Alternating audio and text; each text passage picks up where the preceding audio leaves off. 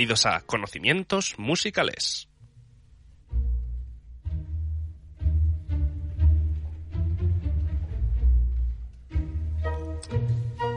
De hoy hablaremos sobre el ganador del concurso, el gran Ludwig van Beethoven, el que ha sido pues el clarísimo vencedor de este campeonato de compositores que hemos llevado a cabo en el Instagram de conocimientos musicales. Así que hoy Pau Hernández Santa María y yo, David Antón, hablaremos sobre este ganador ya que se lo ha ganado, se lo merece y sé que a todos vosotros os interesa. Así que como siempre decimos, lo primero es lo primero. Buenos días, Pau Hernández Santa María, el catarrochi desde su pueblo natal. Catarroja en Valencia. Buenos días, Pau. Buenos días, buenos días, David. Parece que vamos a estar aquí en el chiringuito, ¿eh? con esta intro. Lo único que no pega es, es la tercera de Beethoven de fondo ahí. Este, este movimiento así tranquilito. Pero bueno, lo demás ahora os va a empezar a pegar. Eh, ¿Qué tal estamos, Pau? ¿Qué tal? Muy bien, muy bien, con, con, muchas ganas de hacer esto, porque como decías, es que ha arrasado Beethoven, no ha tenido rival prácticamente en, en, las, en esta pequeña competición que hemos organizado y, claro, pues al final pues es que es Beethoven y vamos a intentar justificar un poco esto, ¿no? Sí, pero aún así ha habido muchas sorpresas, ¿eh?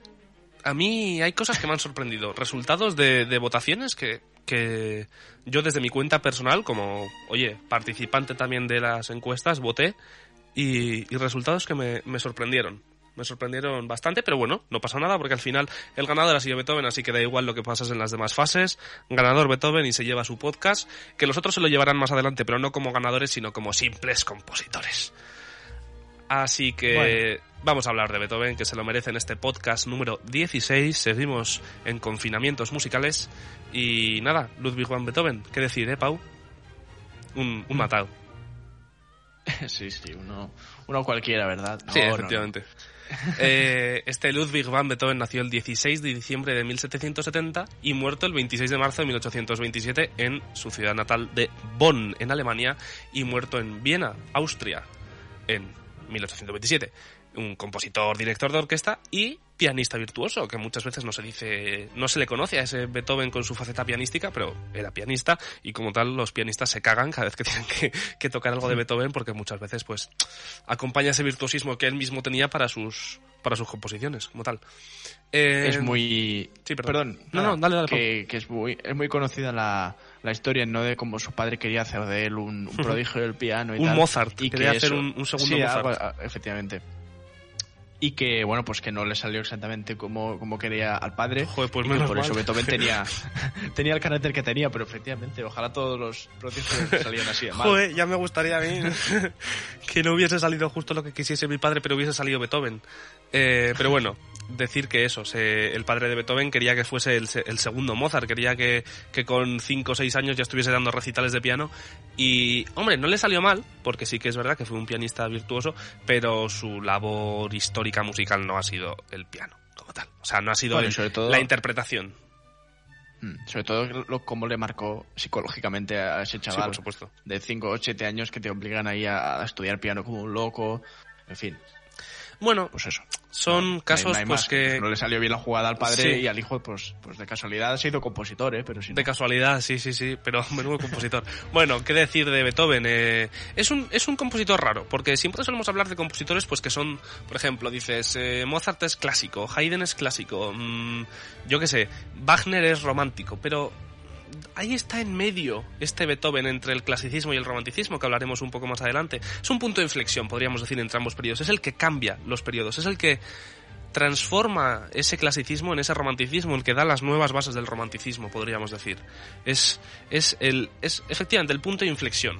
Lo, dejaría ahí. Es como ese antes y ese después que, que traza Beethoven esa línea entre entre el clasicismo y el romanticismo y que tanto ha enamorado a generaciones y generaciones de músicos como a los propios músicos de su época. Era reconocido como uno de los grandísimos de la época y, veían ese, progreso que a muchos les gustaba y a otros tantos no les gustaba tanto así que el pobre Beethoven le daban palos por todos los lados, pero también algunos le alababan. Eh, podríamos decir que es el último representante de ese clasicismo vienés tan histórico de Gluck, Haydn y Mozart, ese, ese clasicismo tan, tan rotundo, tan clásico. Esas sinfonías de Haydn que son sinfonías clásicas y que Beethoven pues sí que en sus últimos, en sus últimas composiciones, en su último periodo, tanto transforma y tanto hace pues que, que ya no sea tan Haydn ni tan Mozart y sea un poco más mm, Rossini, que hablaremos después de él. No Rossini Rossini, pero bueno, por ahí, por ahí. Em, decir Bueno, que al final, como, co- como todos los genios, es un, es un adelantado de su tiempo. Y eso es lo que le hace ser tan importante, ¿verdad? Que, en una época donde se hace una música determinada, pues él tiene la capacidad eh, intelectual y musical, sobre todo, para, para ir más allá y, como tú dices, pues ina- prácticamente inaugurar el, nuevo estilo, la nueva corriente que vendrá. Efectivamente, decir de, Beethoven que no es que hiciese esto, este cambio, solo en un género, es un compositor muy polivalente como prácticamente todos, hay muy pocos que se centren en solo un aspecto de la música, eh, pero tal lo como tal lo importante de, de Beethoven fueron las sinfonías, la música para piano y la música para cámara. Para música cámara aún así tenía muchas más cosas, tenía en su, en su catálogo, en su obra musical, entraban nueve sinfonías, una ópera, que hablaremos ahora, dos misas, tres cantatas, 32 sonatas para piano, que se dice pronto, cinco conciertos para piano, un concierto para violín, menudo conciertito, un triple concierto para violín, violonchelo, piano y orquesta, 16 cuartetos de cuerda, una gran fuga para cuarteto de cuerda, 10 sonatas para violín y piano, ahora acabo, ¿eh? 5 sonatas para violonchelo y piano, muchas oberturas, obras de cámara, variaciones, arreglos de canciones populares y bagatelas para piano. Ojo con el Beethoven que muchas veces se le conoce como el sinfonista y el compositor para piano, pero mm, ahí tenemos tenemos al grandioso Beethoven, que no era solo eso, ni mucho menos. Hombre, igual es, es algo exagerado, pero es este tipo de compositores que si no hubiera escrito las sinfonías o solo hubiera escrito algunas de ellas, ya sería una pasada de compositor. Sí, por supuesto, por supuesto, O sea que lo que es un poco como me acuerdo del día que hablamos de Wagner que lo dijimos. O sea, Wagner es un tío que si no hubiera escrito la tetralogía del anillo sería uno de los compositores más importantes de la ópera. pero habiéndolo y compuesto con más. ella de la historia y, y Beethoven es un poco así, o sea, aunque no hubiera escrito la, la quinta o la tercera sinfonía, ya estaríamos hablando de un compositor gigantesco. Sí, sí, sí, sí, por supuesto, por supuestísimo. Es, es el compositor, o sea, no sé, es como si dices, no sé, no sé a qué referirme, es como si, si piensas en, en un pintor o un escultor y piensas en Miguel Ángel, por ejemplo. Es como el Miguel Ángel de la música, o sea, todo el mundo sabe quién es. Tú le preguntas, dime un compositor. Y puede que uno te, te responda una cosa, otro otra, pero seguro que todos van a conocer al Ludwig van Beethoven que vamos a hablar hoy. Es el, el grande, el, el, el compositor, como decíamos en ese tráiler de, Ama. de, de ganadores. Sí. A, a menor nivel, bueno, a menor depende de a quién le preguntes, ¿no? Pero tiene muchas similitudes, tanto su vida como su personalidad, como su obra, con, con eh, Goethe, con este escritor, poeta alemán, que, que vive más o menos en la misma época. Y, y eso, y se les considera dos personas muy, muy similares en cuanto a lo que significaron para sus diferentes campos, e incluso con Goya, con el pintor español, que, que bueno, hasta físicamente un poco, ¿verdad? Con ese, ese estilo del pelo por hacer, eh, personalidad, huraña, etcétera. Tiene algunas similitudes con, con él, pero bueno, que cada uno en, en su campo fue, fue excelente, sin duda. Hmm, Por supuestísimo. Y Beethoven, pues también. O sea, ni mucho menos se queda atrás. Así que hoy, el podcast de hoy va a ser algo especial, porque como queríamos hablar de Beethoven, pero no queríamos... Ha habido dos ideas para este podcast, pero al final la primera la descartamos y nos hemos quedado con esto, que va a ser un poco más eh, una mesa redonda, podríamos llamarlo. Una mesa de hablar, de estar con vosotros y contarnos, contaros mm, nuestra opinión, pero desde un punto de vista objetivo. O sea, basándonos en hechos, en datos, y pues sí que es verdad que vamos a poner más subjetividad en este podcast, podría ser, pero al final no va a dejar de ser información, que eso os va a venir bien. Así que vamos a tener una mesa redonda donde hablaremos sobre distintos temas eh, que vamos a ir sacando y conversando sobre ellos, y al final pues Pau nos traerá su sección, como siempre, de Paucálogos Musicales, con alguna sorpresita que como siempre, menos con lo de Salva, pues tiene que ver con lo que vamos a hablar. Así que, si te parece, pasamos a Fidelio, Pau. Como primer tema. Sí, antes de, antes de que empecemos con todo esto, que me Ujú. apetece muchísimo, eh, hay que decir que corremos un poco a vez el riesgo de, de repetirnos, porque ya recordará el, el oyente más veterano que hicimos un, un paucálogos musicales sobre Beethoven y la pastoral. Eh, así que, pues, si decimos algo que ya dijimos ese día, pues lo, sentimos. mucho, sí, sí. Pero si lo, si lo repetimos es porque es importante. Así que ahí queda. Así que con esto pasamos a Fidelio, la gran olvidada de las óperas de Beethoven. Bueno, la ópera de Beethoven. Vamos allá.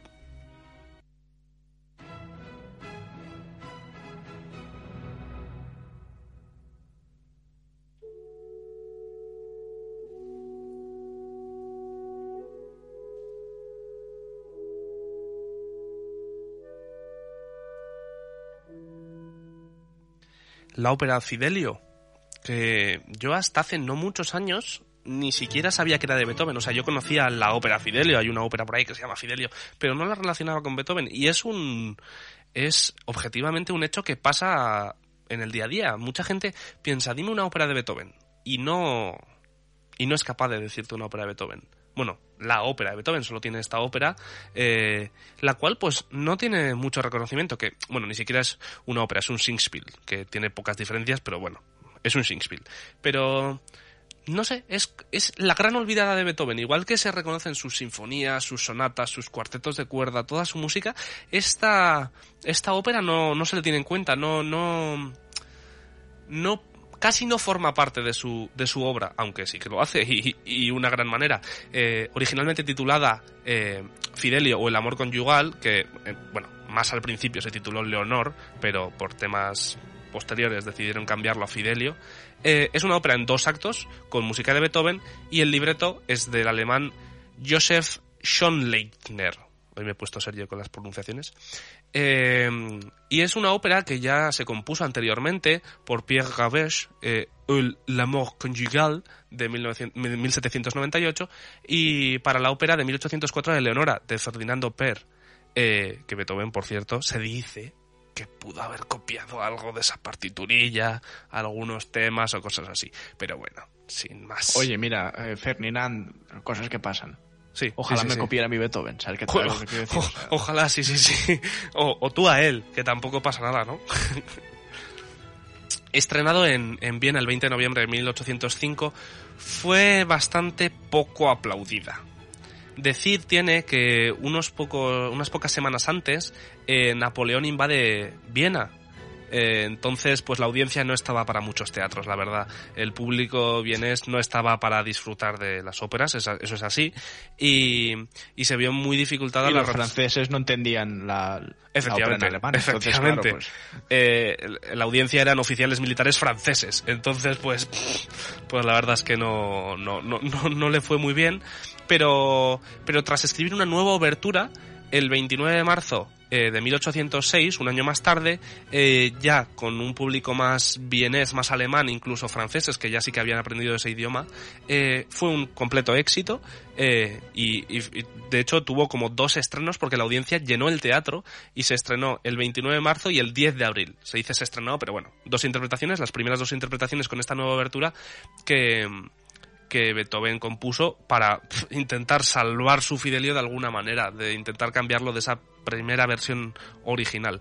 Y decir tiene que es curioso porque en ese estreno se encontraba en el público con solo 17 añitos un personaje que luego comentaremos también llamado Franz Schubert que estaba en el, en el teatro nada más y nada menos. Nada más y nada menos. Viendo al gran Beethoven, ese Schubert que pues era un chavalín, 17 años. Bueno, que un chavalín de aquella época con 17 años seguro que ya había compuesto todo lo, todo, todo lo que, todo lo genial de Schubert. La mitad ya estaría compuesto para los 17 años.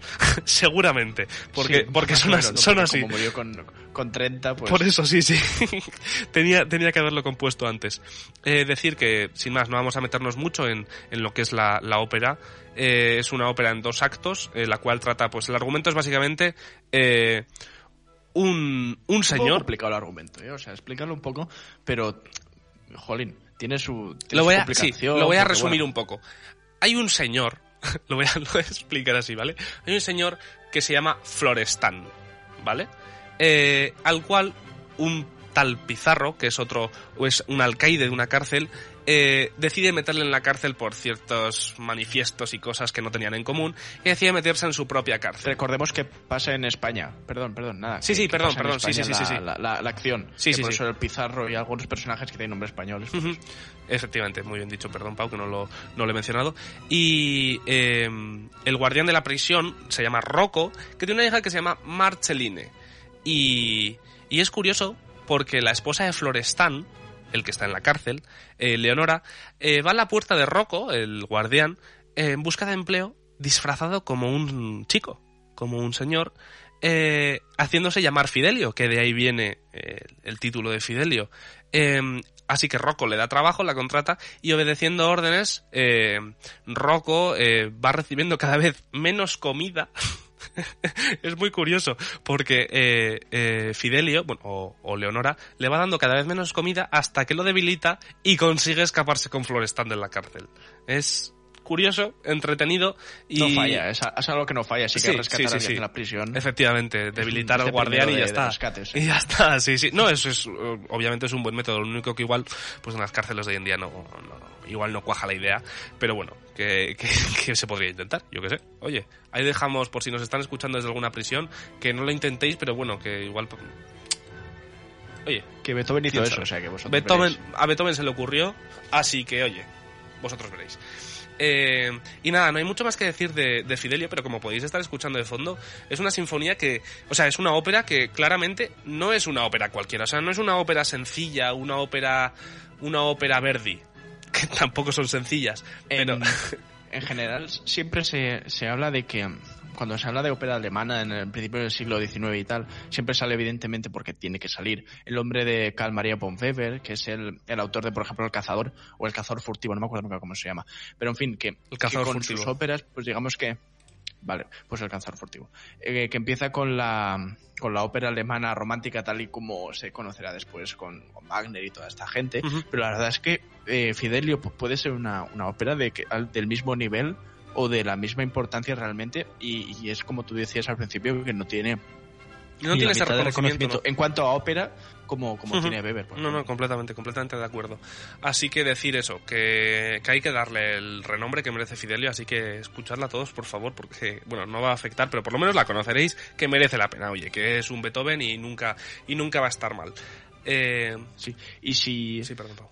y me- si no me equivoco, el hecho de que solo haya escrito un- él una ópera es porque, aparte de que evidentemente, como se puede ver por su trayectoria, tenía más interés en la música voca- eh, instrumental que no en la vocal, además es que, si no me equivoco, no, no le, no le convencían en general los argumentos de la, de la ópera. Es Sí, decir, sí, sí. eh, No encontraba hace- temas para hace hacer. Fidelio, efectivamente, porque trata como de la, de la libertad, de la libertad individual, es decir, que tiene una serie de... Que tiene algo que ver con él también, ¿cómo un poquillo. decirlo? Unas ideas, efectivamente, políticamente da unas ideas que son parecidas a las suyas y por lo que sea, pues no, no encontró muchos más libretos que Ujú. expresaran ese tipo de, de cosas y creo que es la razón, si no me equivoco, ya digo, ¿eh? pero por la que no escribió más. Hmm, más A ver, ¿eh? también hay que decir que, que no le ha hecho falta componer más óperas. O sea, como compositor No, ha no. hecho todo lo que tenía que hacer, hizo todo lo que tenía que hacer y como tal, pues mira, pues otra cosa más, compuso una ópera que tiene muchísimo mérito y como tal, pues oye, hay que reconocérselo. Por mucho que no compusiese más, pues ahí tiene una, que a ver quién la hace, ¿sabes? O sea, que no es nada No, fácil. efectivamente, sí, sí. O sea, eso es así. Aunque en parte Fidelio ya la compuso cuando empezaba a estar un poquillo sordo. Es decir, que, que Beethoven hacia el año 1802, 1803 ya empieza a sentir un poco que, que algo no va bien. Que, que no empieza a escuchar bien. Y esta, y esta obra, recordemos que la compone entre 1803 y 1805. eh, y entonces, pues quieras que no, igual el tema también sido un poco dramático. O el tema también un poco más sentimental o personal, como has dicho Pau, que tenía que ver con su misma persona. No quiero decir que, que Fidelio fuese sordo, por ejemplo, pero que pues que igual ese sentimiento de tristeza o de angustia igual también lo utilizó para plasmarlo con ese mismo libreto, con ese Fidelio, por eso escogí ese libreto. ¿Quién sabe? O sea, no nos podemos meter en la mente de Beethoven, no, no, se puede, pero ahí está la idea que muchos tienen de que igual, pues mira, influyó algo. Porque en muchas otras cosas sí que influyó, de lo cual vamos a hablar ahora mismo. Ya que estamos, hablamos de eso. También me, Perdón, Pau. Efectivamente. También me sorprende, antes de seguir con, con otro tema, el hecho de incluir este personaje Fidelio o... ¿Cómo se llama él? Leonora. Eh, Leonora, Leonora, sí, sí. Eh, Que, mm, que eso, que, que es una mujer disfrazada de hombre, la- es una cantante, o sea, porque creo que es registro de soprano, Sí, sí, sí, sí. y me sorprende un poco en la época que es incluir este tipo de, de personajes así tan a la ligera. En la época que es, es un poco ojo, un adelanto, da. Sí, sí, sí, sí. Sí, sí, por supuesto, por supuesto. Muchos de los compositores que hablamos, como ya has dicho antes, son todos unos adelantos a su época y pues bueno, pues pues hacen lo que quieren básicamente. Eh, y esta sordera que decíamos, lo que lo que podía haber afectado a Beethoven, pues también obviamente Quiero decir, poneros en la situación de que sois compositores, que os ganáis la vida eh, componiendo y haciendo música. Y que empiezas a notar que algo no va bien, que tu oído no va bien, que no, que no funciona y tú tienes que seguir componiendo, vives de eso. Pues, quieras que no, a un Beethoven sentimental y, y cariñoso con su música y, y completamente, pues, extrovertido en su música, podríamos decir, que no tiene ningún miedo, es uno de los primeros y grandísimos compositores que no tienen ningún miedo a, plasmar sus sentimientos en una, en, un, en una sinfonía o en un cuarteto, en una sonata. Es estos compositores que dan todo su alma a una composición, podríamos decir. Y este Beethoven no iba a ser menos, así que su sordera obviamente se ve afectada en, a lo largo de, pues obviamente de sus composiciones eh, durante su desarrollo de esa sordera, porque podríamos escuchar una primera sinfonía que es así lírica, apasionada, pero, pero que no tiene nada de, podríamos decir, tristeza o angustia, pero si escuchamos, por ejemplo, una quinta sinfonía, que ya es casi, casi completamente sordo, pues, pues vemos esa diferencia, esa diferencia clarísima de, de pesadumbre o de, de más angustia, sobre todo, yo diría, ese sentimiento de algo no va bien en Beethoven, que quizás no tiene nada que ver y, y simplemente que le apetecía componer así, pero es verdad que hay un, un desarrollo porque no es que una sinfonía sea súper alegre y la otra sea súper triste y ya está, sino que poco a poco se va oscureciendo todo un poco, podríamos decir, y se va, ah, se va ahí todo como, como entristeciendo todo. Sí. Efectivamente, es que hay que pensarlo, como decías tú, hay que ponerse en su lugar. O sea, es una ironía súper amarga que un compositor se quede sordo. Y, claro, en, él está súper influido por, por la literatura, porque recordemos que el romanticismo aparece antes en otras artes que en música, entonces él, influido por, por sus lecturas romanticistas que hablan tanto de, de, los sentimientos y de que lo que importa es dejarse llevar y todo esto, pues se, se tomó esto a la tremenda y de hecho escribe el famoso testamento de Heiligenstadt, en el que pues amenaza con, con suicidarse. Con suicidarse, efectivamente. Y es como que escribe una carta al mundo despediéndose y no sé qué y no sé menos. Y, y bueno, pues eso, efectivamente, eso tiene un impacto en su personalidad que hace, pues, es que lo que tú decías, que, que, hay un desarrollo cada vez más, más oscuro o sí, más Si te parece bien, Pau, mira, podemos poner el cuarteto de cuerda número 2, o el número, bueno, el número 1, por empezar por el principio, que sería una época en la que Beethoven está perfectamente bien, no tiene ningún problema de sordera, y, y ver esa claridad o ese, ese mm, sistema compositivo que, que según lo que os hemos explicado ahora, o vamos a intentar guiaros ahora para, para descifrar qué, qué, puede dar a entender que Beethoven está bien, pero sobre todo vamos a escuchar después una obra posterior de cuando ya estaba sordo, para que veáis esos detalles que pueden hacer que sí que sepamos que Beethoven no está bien. ¿Vale? Así que si os parece bien, escuchamos el primer movimiento del, del cuarteto número uno en Fa mayor, opus 18, y lo comentamos un poquito por encima. Vamos a ser un poco Luis Ángel de Benito hoy, ¿vale, Pau? Pero en mal nivel. Siempre dispuesto a eso. Venga, escuchamos.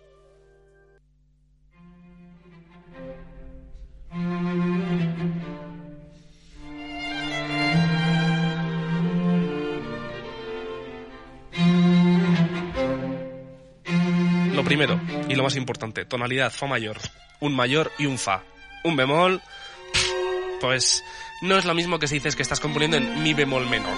O sea, quieras que no, afecta muchísimo, es verdad, o sea, eso es así. Eh, parece una tontería, pero, pero sus composiciones, por ejemplo, sus sinfonías, la primera sinfonía en Do mayor, la segunda en Re mayor, la tercera en Mi bemol mayor se empieza a complicar un poco, ya hay alteraciones.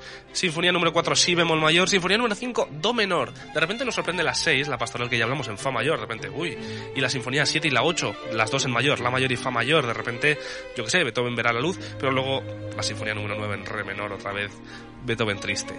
O sea, parece una tontería, pero es uno de los puntos claves. acostumbras también, me imagino. ¿Qué? Perdón, Pau.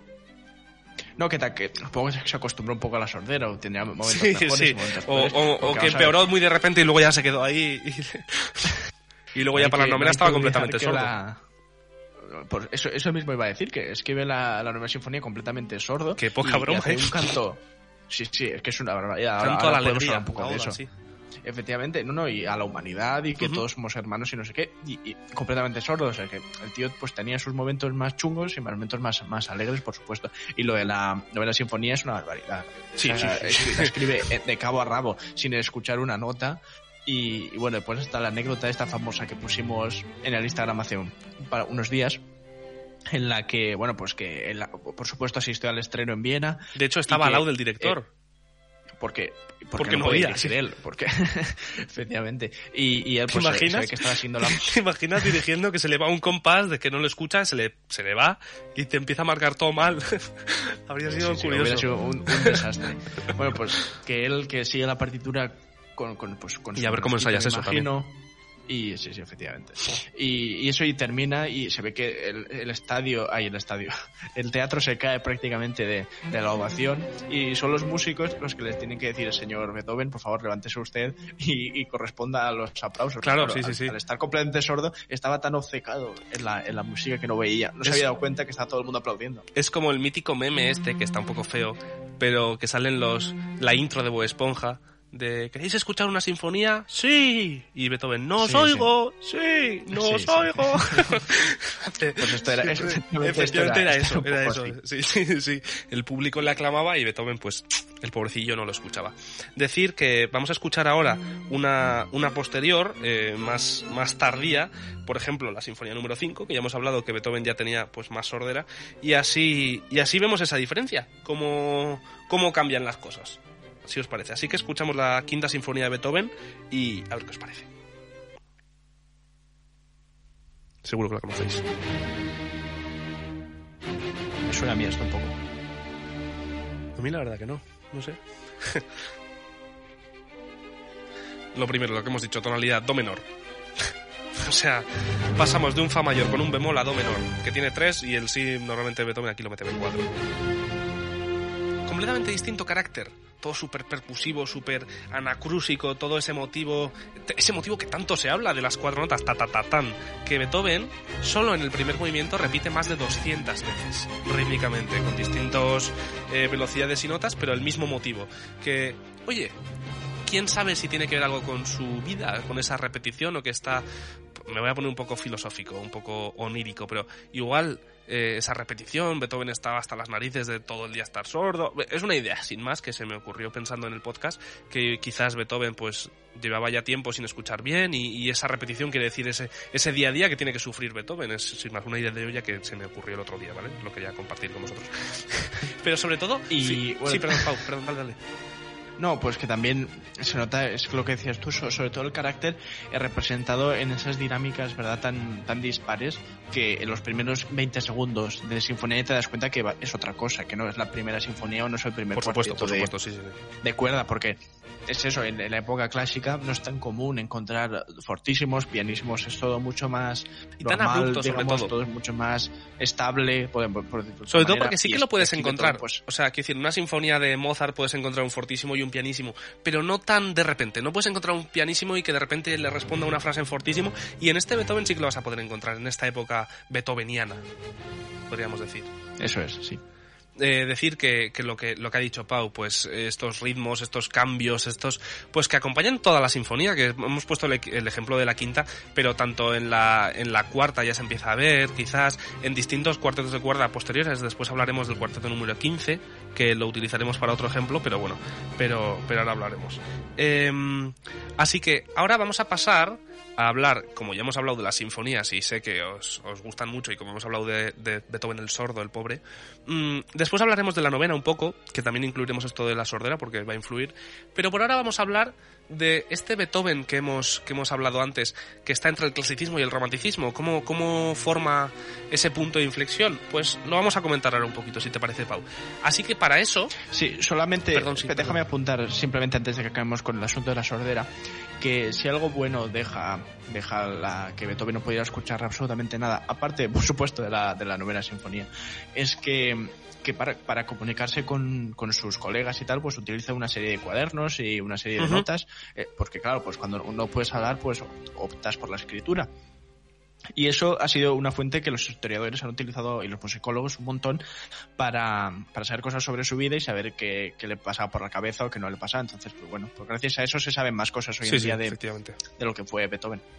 Y, y sobre todo por lo que has dicho tú antes, por el testamento en el que dice que se quería suicidar, pues oye, por algo sería, o sea, no sería porque sí, pues esa sordera pues también tiene por supuesto que ver a un músico que se quede sordo es una tragedia, pero una tragedia, vamos, Hmm. completa.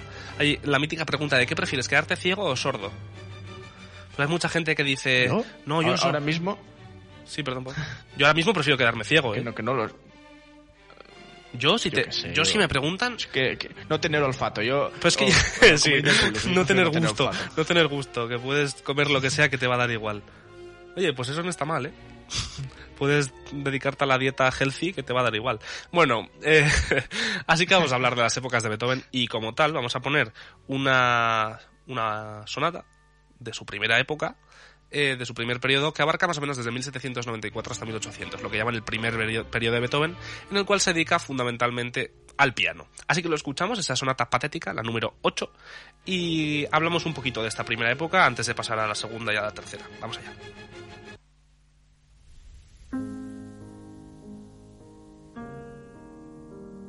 Estamos escuchando a Beethoven en su puro clasicismo, ¿vale? Lo dejo por ahí.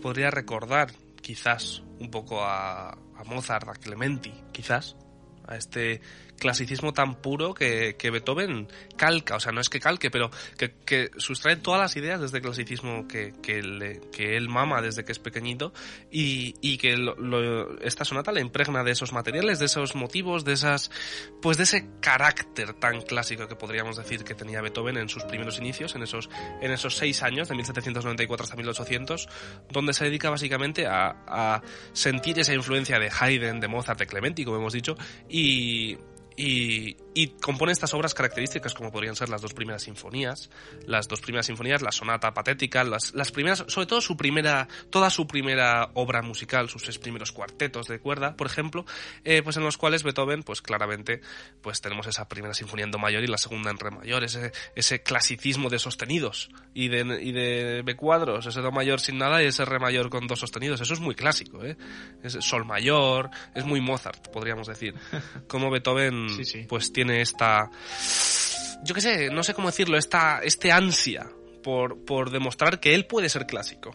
Es, es un compositor que no es que, que llegue y diga, oye, aquí voy a poner mis normas, esto va a ser así, voy a tener mi estilo, sino que lo desarrolla. Primero empieza con este clasicismo y poco a poco va llevando a este romanticismo. Por eso decimos que es un punto de inflexión, pero un punto de inflexión que no se podría saber exactamente dónde cambia, sino que el propio Beethoven hace el cambio tiene, tiene un punto, yo creo, sobre todo muy práctico esto, y es, y es que cuando em, él empieza a, a, componer y a ganarse la vida con la música, pues tiene que hacer lo que le va a reportar beneficios económicos, porque al hmm, final todos los días hay que comer. Entonces, pues lo que se lleva en los primeros finales del siglo XVIII es esto. Entonces lo tienes que hacer y una vez te has hecho un nombre, pues ya puedes empezar a experimentar, pero tampoco era cuestión que se, pusiera, eh, se pusiera a hacer locuras, porque no, porque no iba a comer unas roscas. Más que nada que, que es lo que dices, que tienes que llegar a alcanzar una fama. Y una vez que alcanzas la fama ya, pues, al final muchos, muchos famosos de gente muy buena en distintas artes. Eh, al principio son muchos artistas conservadores, podríamos decir, que saben que hacen lo que vende y luego en realidad hacen lo que, una vez ya han alcanzado esa fama, hacen lo que a ellos les gusta, son más excéntricos, más vanguardistas, podríamos decir. Pero una vez que ya tienes esa seguridad de que ya eres quien eres. Y ahí es donde viene la innovación muchas veces también. Perdón, Pau. Eh, nada, nada. Que Picasso es el ejemplo más, más claro, ¿verdad? Que se ven estos estos bocetos o estos primeros dibujos de su, de su juventud, que, porque era un pintor excepcional, y después pues se dedicó a hacer otro tipo de pintura que no es menos excepcional. Pero menos entendida quizás. decir. Sí, pero, pero que al principio pues siempre tienes que hacer un poco lo que, lo que te va a dar un sustento. Pues ya lo que quieras, pero... Y lo que te va a dar un, una razón, o sea, lo que te va a dar luego una excusa para hacer lo que tú quieras, el saber que la gente sepa que tú eres bueno y que puedes hacer lo que el resto hace. Me explico, si Beethoven directamente hubiese empezado con siendo un vanguardista, haciendo cosas nuevas, componiendo su novena sinfonía como si fuese la primera, pues quizás al público no le hubiese gustado desde el principio. Y quizás Beethoven una vez hubiese estado, tuviese más madurez compositiva, pues no se entendería por qué hacía eso, o no, o no se compartiría esa idea. Pero este Beethoven que empieza siendo un clásico puro, que la gente empieza a admirar, que, que poco a poco se va desarrollando, pues cuando llega el punto en el que hace lo que a él le da la gana, la gente dice, vale, hace lo que le da la gana porque puede, porque es él y ya está. Y, eso es básicamente lo que, lo, lo que influye en que Beethoven siempre eh, pues haya partido, y en todas sus categorías musicales, empiece siempre desde un clasicismo puro y duro, porque al final es lo que le enseñan y lo que él hace al principio para vender, o porque le gusta como tal, como las dos cosas. El mejor ejemplo es, son sin duda sus 32, es que otra vez 32, 32. sonatas para, para piano que son la verdad una perfecta muestra de, esto. Es decir, voy a ser sincero, no las he escuchado las 32, no, yo pero algunas sí. Y entonces, pues te das cuenta, conforme avanzan los números, la cosa se vuelve más romántica, más, más decimonónica, que es una palabra que me gusta mucho. ya tenemos título, Pau, por cierto. Podcast decimonónico. Y eso es. Y, bueno, y eso simplemente pues que desde la primera, desde la número 1 a la número 32, pues hay un cambio gigantesco. Por supuesto. Que, que, solamente cogiendo el bloque de, sonatas para piano, pues ya puedes ver un poco lo que ha sido como compositor eh, Ludwig van Beethoven. Efectivamente. Hablaríamos de un segundo periodo, desde 1800 hasta 1815, en el que ya aparecen algunos signos románticos. Sobre todo, eh, el timbre en la orquesta empieza a usar nuevos instrumentos, se aleja un poco de lo que sería la composición orquestal clásica, donde no tendríamos tantos metales y tanta percusión. Eh, por ejemplo, la quinta sinfonía, donde ya, ya añade eh, tres trombones, que parece una tontería, pero mira, ahí lo tienes. es la eh, tercera vez que lo decimos en el podcast. Sí, pero bueno, pero, pero, pero es, un, es un gesto, añade más percusión.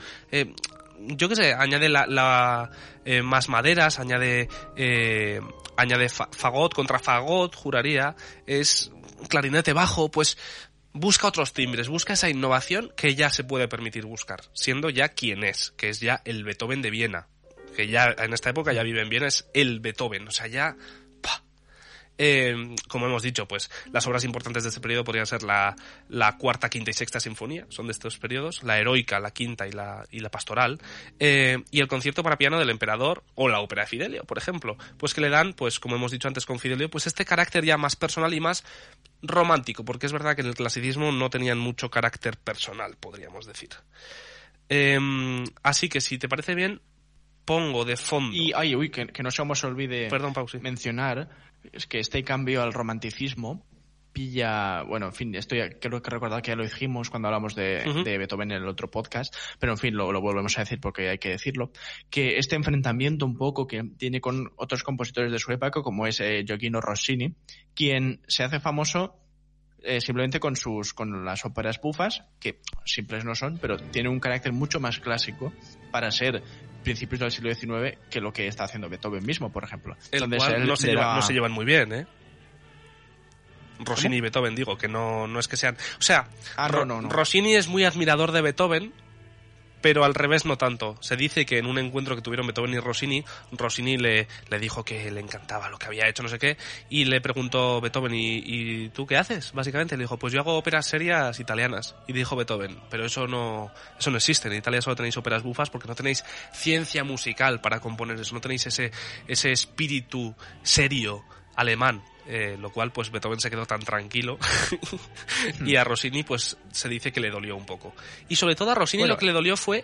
Eh, perdón, Pau, eh, ¿Querías decir algo? Sí, sí, no, dilo, dilo, adelante. Que a Rossini mucho lo que le dolió, según, según él mismo, según su biografía, es que cuando visitó a Beethoven vivía en una pequeña casita abandonada, pues muy, muy sucia, muy, muy triste, podríamos decir, y, era uno, o sea, Rossini admitía que Beethoven era el grande de la época, era el compositor mundial, y Rossini, en cambio, pues no era alguien tan grande, dentro de que en Italia pues era muy, muy, muy reconocido, e incluso en toda Europa, pero, pero vivía mucho mejor, se rodeaba de una aristocracia, y de hecho, nada más después de visitar a Beethoven, se fue a una, a una gala, y Rossini pensaba para sí mismo, joder, ¿cómo puede ser que Beethoven, siendo quien es, viva ahí, y yo, que no soy nadie, esa humildad que demuestra eh, Rossini, esté aquí. Y de hecho Rossini eh, empieza una colecta, que ojo, para, para pagarle una nueva casa a Beethoven, aunque al final no lo consigue porque muchos le dicen que no conoce a Beethoven y que no se metan jaleos, que no, que no, que no va a servir para nada.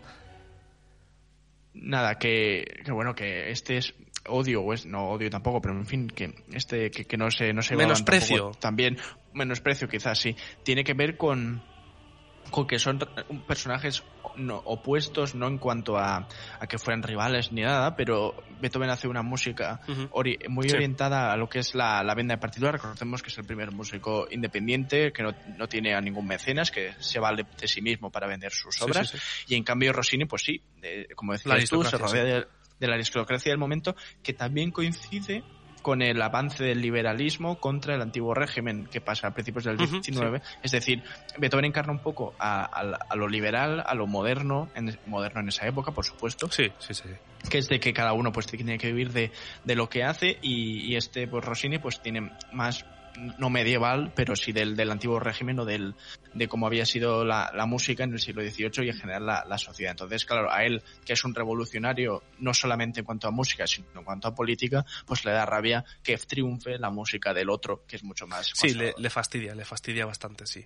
Eh, y por lo tanto, pues lleva a su tercer periodo este que Beethoven ya es él mismo y le da igual todo. Como ha dicho Pau, pues no necesitaba vender sus obras porque se vendían solas, la gente se pegaba por sus obras, así que no le hacía ninguna falta hacer música mainstream de la época.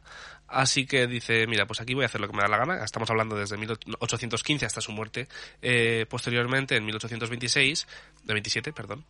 Eh, y el cual, pues, eh, Beethoven ya hace lo que quiere, rompe todos los esquemas clásicos, amplía las formas, incluye voz en sus sinfonías, por ejemplo, tenía, tenía algún líder, eh, pero, pero sigue haciendo más líder, los, el líder recordemos que es una composición al 90% romántica.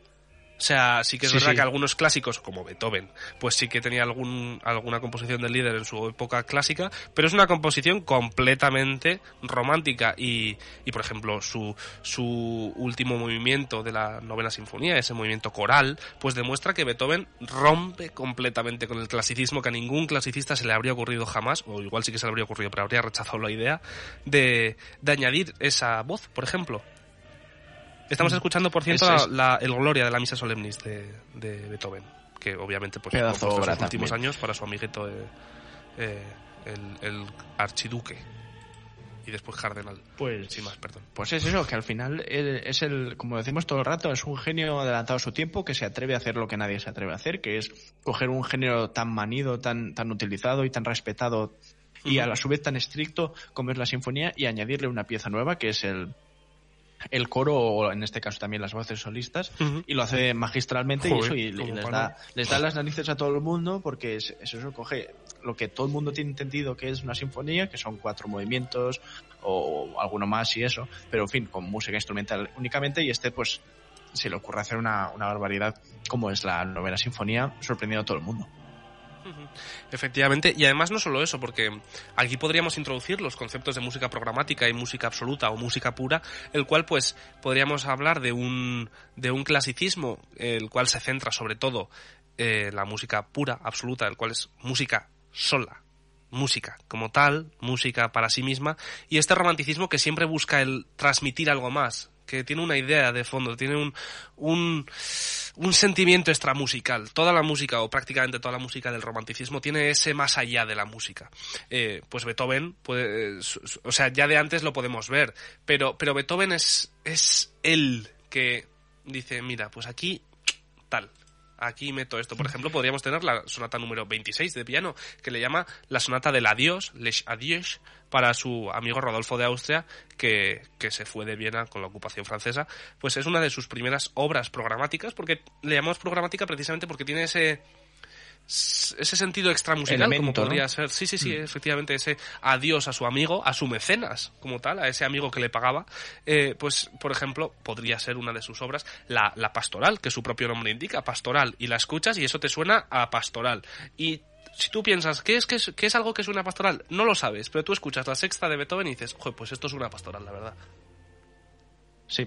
En, en los, las primeras décadas del siglo XIX, un tal Héctor Berlioz escuchará la pastoral, escuchará la quinta y la novena sinfonías de Beethoven y dirá, ostras, aquí hay mucho material y bueno, y el resto es historia, en fin, Beto, eh, Berlioz y después Liszt y toda uh -huh. esta gente son los que los que eh, encabezarán esta corriente a favor de la música programática y, y eso, y parten exactamente de, de, las, de este tipo de obras de Beethoven, mientras que justo Mendelssohn o Brahms más adelante parten de otras obras de Beethoven para encabezar su idea de romanticismo, pero manteniendo formas clásicas. Muy, muy bien dicho. Y por el otro lado, lo que no serían las obras eh, programáticas, tendríamos las obras puras o de música absoluta, como podrían ser su cuarteto número 15, el penúltimo cuarteto en la menor, que como hemos dicho, Beethoven ya era un grande en su época, entonces se puede permitir componer algo el cual no tenga que vender. Todo lo que, o sea, o mucho de lo que compone Beethoven antes, pues es para vender, prácticamente para, para, para ganarse la vida. Y ya cuando llega a su muerte, porque esto lo compone pocos días o pocas semanas antes de morir, este cuarteto número 15, que, que recordemos que Beethoven en su lecho de muerte, en las últimas semanas metido en la cama, eh, componía solo cuartetos de cuerda había sido encargado por, por una orquesta de Londres, la décima sinfonía, la cual no, la cual no compone. Efectivamente, es como un pasatiempo, algo que, que, la gente no llega a entender. Todas las ideas que se le vienen a la cabeza de, de música, todas las relaciona con ese conjunto de dos violines, viola y violonchelo, eh, pues lo cual lleva a, a Beethoven a componer esas, a esas 16, esos 16 cuartetos de cuerda, eh, donde no refleja nada.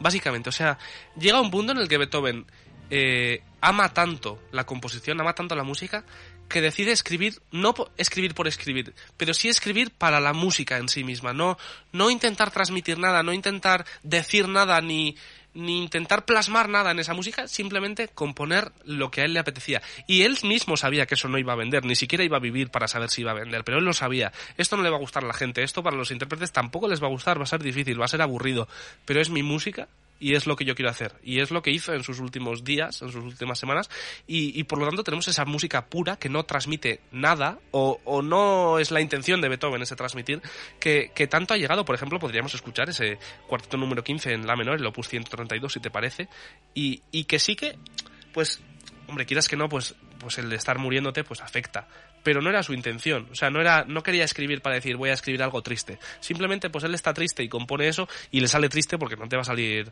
un Vivaldi, básicamente. No. También tiene un poco de. Vivaldi. No, no, quiero decir que Beethoven era un flipado, pero un poco de, en el sentido de que. o sea, él se creía un poco que tenía un don que sí que tenía un don, efectivamente, y que, tenía que, darle al mundo su, su, arte, ¿no? Tenía un poco esta, esta creencia, que es muy romántica también, esto de creerse un héroe, que tienes que eh, alimentar al mundo con tu, con tu arte y con tu capacidad de hacer las cosas, en fin. Yo me imagino que tenía un poco esa mentalidad de, no, no, hasta el último día de mi vida tengo que estar componiendo porque no puedo desperdiciar esto que Dios, o no sé si era creyente, pero supongo que sí, pero en fin, lo que se me ha dado, que esta capacidad de escribir música también no, no la puedes aprovechar. Entonces, bueno, pues yo creo que un poco con, con lo que sabemos de él debería tener esta, esta percepción a veces también.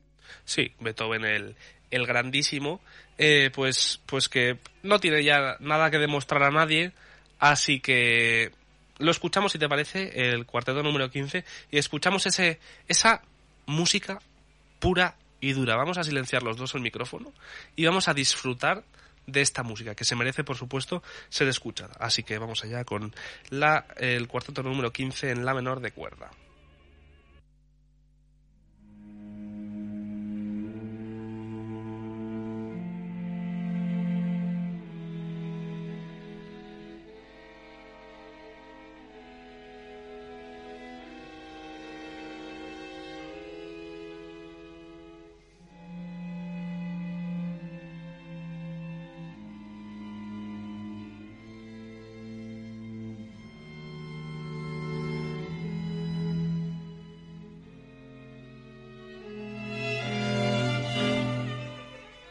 Decir que el, que el tercer movimiento de este cuarteto de cuerda, el Molto Adagio, Beethoven lo tituló de la siguiente manera, lo tituló Canto Sagrado de Acción de Gracias de un convaleciente a la divinidad en el modo lidio.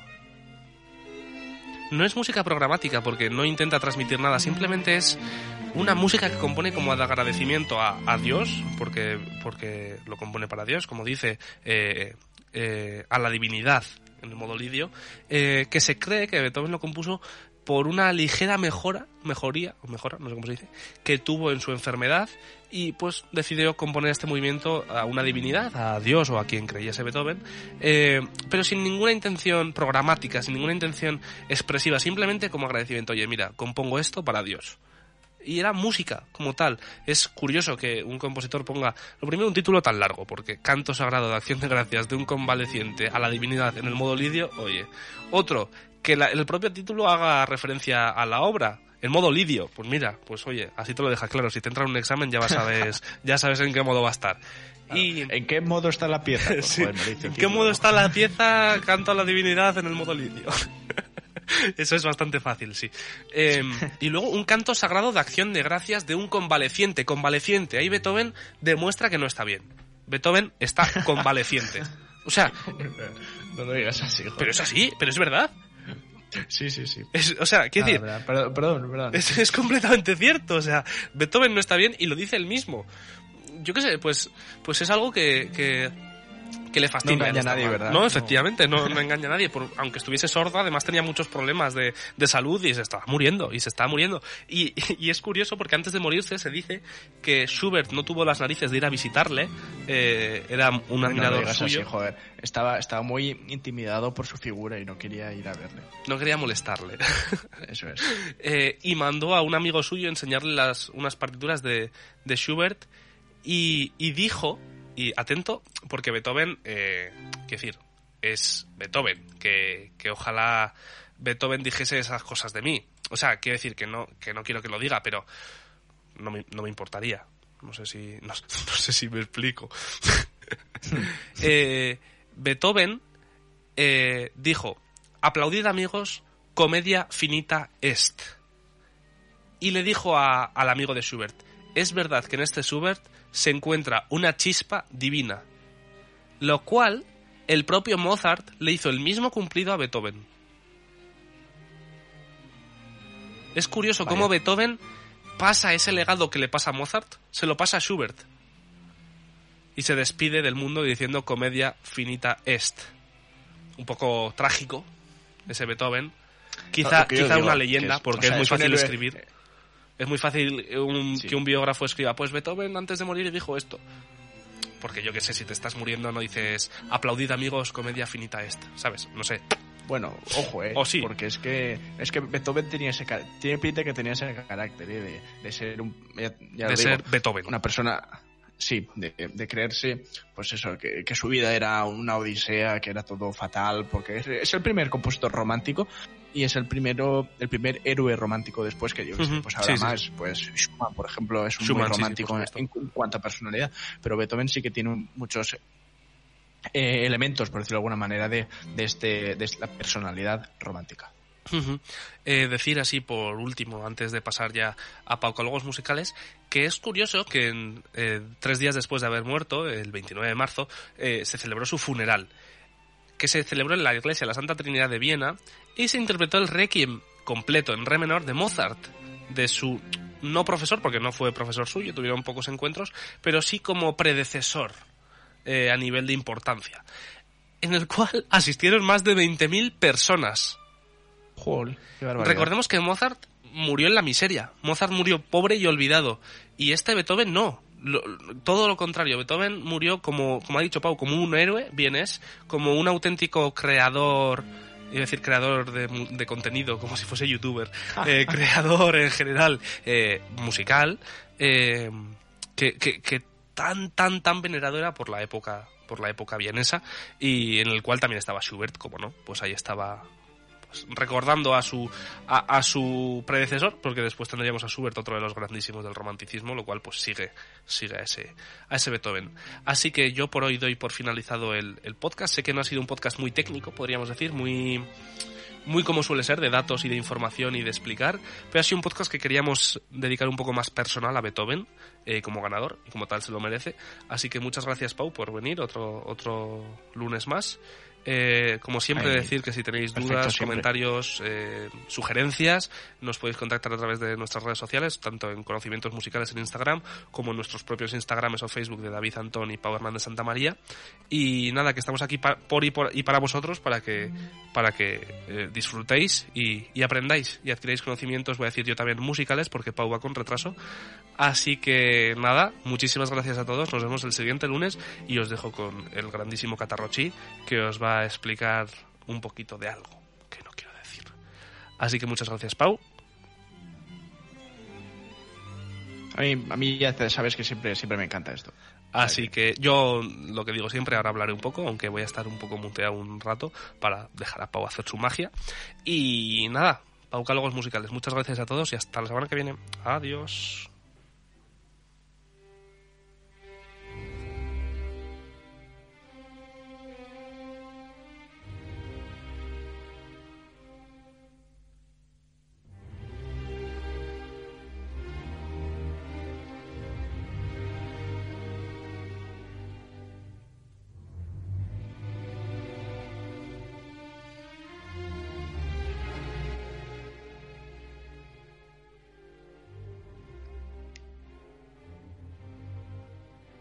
Bueno, después del, podcast de hoy creo que ha quedado bastante claro, ¿verdad? Que, Beethoven fue un genio de la música. Hemos hablado largo y tendido sobre, sobre muchos aspectos de, él y de su, de su figura. Y, en fin, pero yo pensando un poco sobre qué hacer, ¿verdad? Para, para este tipo de sección, he pensado que al final su música, desde una perspectiva práctica, solo práctica, no son más que notas en un papel y que, más tarde, los, por buenas que sean, que los, los músicos se encargan después de ejecutar y de convertirla en algo puramente audible. Y por esta razón, hoy en el en Paucálogos Musicales vamos a hablar de dos de los grandes intérpretes de la música de Beethoven. Dos maestros que, durante el siglo XX, se encargaron de proporcionarnos numerosas grabaciones en, en las que sentaron cátedra acerca de cómo interpretar al genio de Bonn. Como su obra más importante no la única, pero sí la más importante, es la orquestal y la pianística, traemos a un director de orquesta y a un pianista, para contaros todo sobre ellos y los motivos que los convierten en leyendas de la música clásica. Aviso antes de comenzar, por supuesto, es la opinión nuestra del podcast, mía y de David, y que por supuesto hay muchos otros que han llevado las obras de Beethoven a un escalón superior, pero solo nos caben dos en la sección de hoy. Así que vamos allá.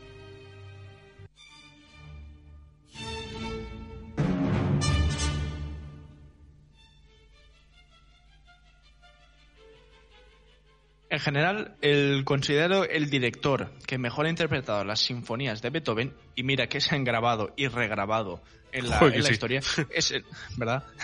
Es el animal, el animal iba a decir, también es un animal, pero no, es alemán. Es, un bestia.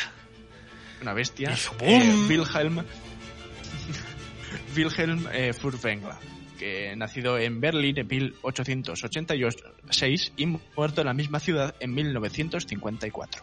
Qué poco mundo conoció entonces. no solamente es un gran intérprete de Beethoven, sino que es uno de los más grandes directores del siglo XX, por supuestísimo. Pertenece un poco también a esta primera generación de grandes directores del siglo pasado, formada por, entre otros, Carl Böhm, Bruno Walter, eh, Arturo Toscanini, etcétera, además de él mismo. Y su, su vida está inevitablemente ligada a una orquesta, su orquesta, la Filarmónica de Berlín, de la que fue titular entre 1922 y 1945 y posteriormente desde 1952 hasta su muerte en 1954. Algo curioso de sus inicios es que comenzó a dirigir simplemente para interpretar sus propias obras. Lo hemos hablado muchas veces. la gente se deja un director para eh, eh, ejecutar sus propias obras. Eh, y, efectivamente esa era su idea vital. Era él quería convertirse en un compositor antes que en ser director. Pero si no tuvo mucho éxito con sus piezas y además la incertidumbre económica que suponía dedicarse exclusivamente a escribir música le hicieron decantarse, afortunadamente, en mi opinión, por la dirección de orquestas. Qué, qué, curioso, qué paradoja que sea el que mejor dirige obras de Beethoven y sea le pasó lo contrario que a Beethoven, ¿no? Es, curioso. Un poco sí. es curioso, sí. Perdón. De Furtwängler eh, destaca su relación con el régimen nazi, que la verdad es que tiene su aquel, porque como se puede intuir por la cronología de la que hablábamos antes, él se quedó en la Alemania de Hitler durante todo el transcurso del Tercer Reich. Su procedencia germana hizo que no solo no fuera perseguido en absoluto, sino que fuera patrocinado por el régimen como un buen músico alemán, tal y como sucedería más tarde con nuestro buen amigo Karajan el que puede que hayamos mencionado alguna vez. Sin embargo, Furtwängler siempre defendió que era posible que un artista apolítico como él viviese en la Alemania nazi, y su filosofía fue la de permanecer en su tierra no como un nazi, sino como un ciudadano alemán, como dijo en numerosas ocasiones después de la guerra, para justificarse un poco de lo que todo lo que había pasado. En este sentido, eh, su figura es bastante complicada, ya que si bien su sueldo se lo pagaban los nazis y trabajaba para ellos, eh, rechazaba hacer el saludo fascista, estrecharse la mano con Hitler y trataba que no se le viera cerca de una svástica. Y no hemos de olvidar tampoco que intercedió a favor de unos 80 músicos judíos para salvarlos de los campos de concentración, como pudieron ser Simon Goldberg, que fue el, era el concertino en ese momento de la Filarmónica de Berlín, Arnold Schoenberg, famosísimo, o Paul Hindemith, otro gran compositor. Y menos mal. Pues sí. Las autoridades nazis decían de él que no hay un asqueroso judío al que Furtwängler no haya ayudado. Por supuesto, esto es una cita, no lo digo en mi propia opinión. Ya, ya, ya, ya, ya, Carayán. Su especialidad musical, la de Furtwängler, son los grandes románticos alemanes como Brahms, Bruckner y especialmente Beethoven. Y su estilo de, de, de, dirigir es realmente particular, ya que el gesto no es tan elegante como el de otros directores, eso es cierto, pero conseguía una sonoridad orquestal como muy pocos. Partidario además uh -huh. de dar a cada interpretación algo nuevo, en oposición precisamente a la corriente de otros como Toscanini, que consistía en ser siempre fiel hasta el extremo de, a la partitura escrita decir que, que, es difícil hablar de un, de un, director. Hombre, podéis escucharlo porque esto es una versión dirigida por él de la novena de Beethoven, eh, pero sobre todo. Eh, muchos directores se aprecia la diferencia entre ellos no solo escuchando sino viéndoles así que por supuesto que os animamos a escuchar por ejemplo a ver mejor dicho en YouTube por ejemplo un, una interpretación de la, de la sinfonía 9 de este compositor y la sinfonía 9 de de X compositor que no sea este. Para, para que veáis esa diferencia, ese carácter personal que cada director tiene. Por mucho que sea de una escuela u otra, cada director tiene lo suyo. Efectivamente. Eh, si bien eso sí que es verdad, por cuestiones técnicas no se puede escuchar todos los matices de las interpretaciones ya que tuvieron lugar en los años 40, pues cuando los aparatos con los que grababan no eran los de ahora. Pero sí que cuando se estaba, puede percibir cuando que estaba lo que Mickey Mouse con la Filarmónica de Berlín es algo realmente Perdón, especial y que muy poca gente ha conseguido igualar. Pau, hola. ¿Me, me oyes? Disculpa, no sé si has dicho algo, David. Ah, sí, sí, No, perdón, perdón. había, Ah, había dicho que los, que los años 40 eran cuando, el, cuando Mickey Mouse era el Justin Bieber de la época.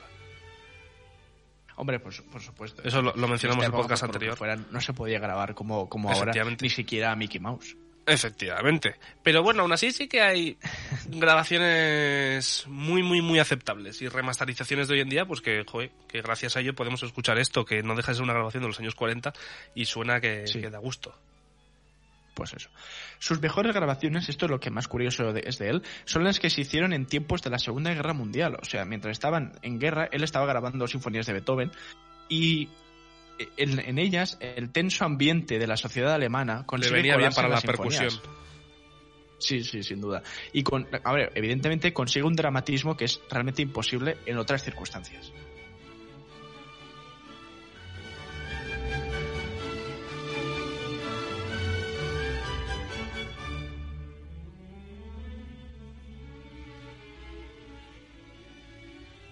Cambiando un poco de tercio, os quiero presentar ahora a uno de los grandes expertos del piano del siglo XX y a uno de los que mejor han tocado las partituras de Beethoven. Se trata del chileno Claudio Arrau.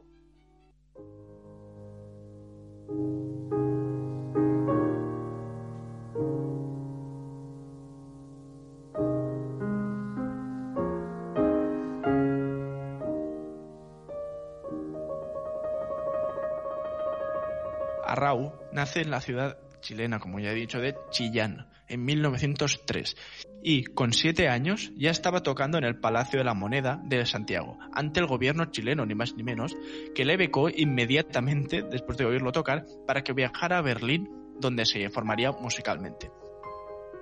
En Alemania llegó a las manos de Martin Krause, un reputado pianista que había sido alumno de Franz Liszt, de modo que aquí, ah, y esto te gustará David, establecemos otra cadena profesor-alumno que nos Uh, lleva vamos, hasta vamos, Beethoven. vamos. Vamos, vamos, vamos. Dila, por favor. Beethoven enseña a Karl Czerny, quien fue maestro de Liszt, profesor a su vez de Krause, que estuvo a cargo de Claudia Rau. O sea que ya tenemos aquí una bonita relación eh, entre el pianista Preci- y... preciosa, preciosa, sí. Y antes de Beethoven tenemos otros tantos, así que perfecto. Pues vale, a tirar para atrás, ¿verdad? eh, Krause dijo de... y al final de tenemos a, a Dan y a Eva, que tenían una academia de música, muy humilde, los pobres, pero... Sí, sí, sí. Como decía Martin Krauss, el pianista, su profesor dijo de él que lo convertiría en su obra maestra. La Academia del Edén se llamaba, por cierto. Sí, ya que el, el, chileno es el primer pianista que grabó todas las sonatas de piano para Beethoven, todas seguidas, a mediados de los años 60. Se, seguidas, seguidas, seguidas, en plan una detrás de otra en el mismo audio. Sin comer ni dormir. vale. Su maestro murió cuando él tenía solamente 15 años y que fue una muerte que lo afectó tantísimo que decidió no volver a tener ningún profesor, considerando que su formación ya estaba completa. Aunque daba numerosos conciertos y giras alrededor del mundo, en los que estuvo a punto de lograr la increíble hazaña de tocar de memoria todas las sonatas de Beethoven y los dos volúmenes del clave bien temperado, que no es poca cosa, estuvo a punto de lograrlo. Muchísimo, que es muchísimo. ¿Qué falla? ¿Alguna nota o así? Parece que lo conseguía en privado, pero nunca se atrevió a dar el paso a hacerlo. Claro, eso es lo mítico cuando, cuando dices, papá, mira, y luego no te sale justo cuando te mira, ¿no? en casa me salía, ¿no? sí, en casa me salía. A Raúl. Al público, joder, en casa me salía, lo prometo. en fin, estuvo asentado en Berlín hasta 1941, cuando huyó del país. Eso en la Academia del Edén no pasa, ¿eh? No, por ahí no pasa. Por el, por el ascenso del nazismo. Igual que Furtwängler optó por quedarse, eh, Claudia Rau se marchó. En su, en su el nuevo país, Estados Unidos, consiguió la nacionalidad americana y norteamericana, porque el americano ya era, y pudo disfrutar de la música y labrarse una carrera como uno de los grandes pianistas del siglo, recibiendo numerosas menciones y galardones. Algo interesante sobre él también es que, como suele pasar, no fue profeta en su tierra, ya que en general los amantes de la música clásica en Chile consideran que desde su administración, es decir, desde las organizaciones de cultura y el gobierno chileno, no se valora suficiente a Rau. Y, y la realidad es que no volvió demasiadas veces a su país, algo también causado por la dictadura de Augusto Pinochet, que bueno, que por lo que sea dificulta por lo que, que sea, estrellas sea, mundiales sí, por lo que sea. vengan a tu país a hacer cosas. Who knows? Sin embargo, por eso Dudamel con- está en, en Los Ángeles. Efectivamente, efectivamente. Eh, su concierto en el Teatro Municipal de Santiago de Chile, eso sí, en 1984, durante la dictadura, fue un hecho bastante controvertido por la tensión que había en el ambiente, ya que es verdad que iban a darle el premio de las artes chilenas, mientras aún había dictadura y estaba Pinochet por ahí, pero había voces autorizadas en la cultura de ese país que no aprobaban el galardón por considerar que Arrau no había hecho nada por su país. En cualquier caso, la manera de interpretar las sonatas y conciertos para piano de Beethoven de Claudio Rau es algo realmente único, con unos tempos, como ya se podía percibir en esta, en esta sonata que estamos escuchando, bastante más lentos de lo que se podría considerar habitual, pero cuya expresividad es realmente superior a la de muchas otras eh, versiones, sin duda. Eh, me sorprende también de su figura, o que es algo muy sorprendente, es que tiene un increíble rigor artístico, podríamos decir, en sus interpretaciones, ya desde su juventud y mostrando una madurez bastante impropia para alguien que es tan joven. Recordemos que este chico decide que acaba su formación con 15 años porque muere su, su maestro y ya no vuelve a tener ningún otro profesor y sin embargo en sus primeras interpretaciones según parece yo no las he escuchado porque no existen pero según parece eh, ya tenía una, una madurez bastante impropia sin mucho más que añadir, despedimos el podcast de hoy con la sonata número 21 llamada Wallstein de Beethoven, interpretada por este pianista Claudio Arrau, que es probablemente la mejor versión que se puede escuchar. Muchas gracias por estar ahí Muchas gracias a ti. Pau. Y nada, y nos vemos la semana que viene. Efectivamente, la semana que viene más y mejor, con más confinamientos musicales. Y nada, disfrutar de, de este profeta fuera de su tierra. Eh, así que nada, decir mm, que lo de antes de la, de la Academia del Edén era broma, ¿vale? Por si acaso alguien se lo había creído. No sé si os había quedado claro. ¿eh? Sin más, que un placer, Pau, tenerte otra vez más. Un placer a todos los que nos estáis escuchando. Muchísimas gracias. Y nada, os dejamos con Claudia Rau, que os trae, pues, esta piano, la sonata para piano número 21 en Do mayor, opus 53. ¿Algo que decir, Pau?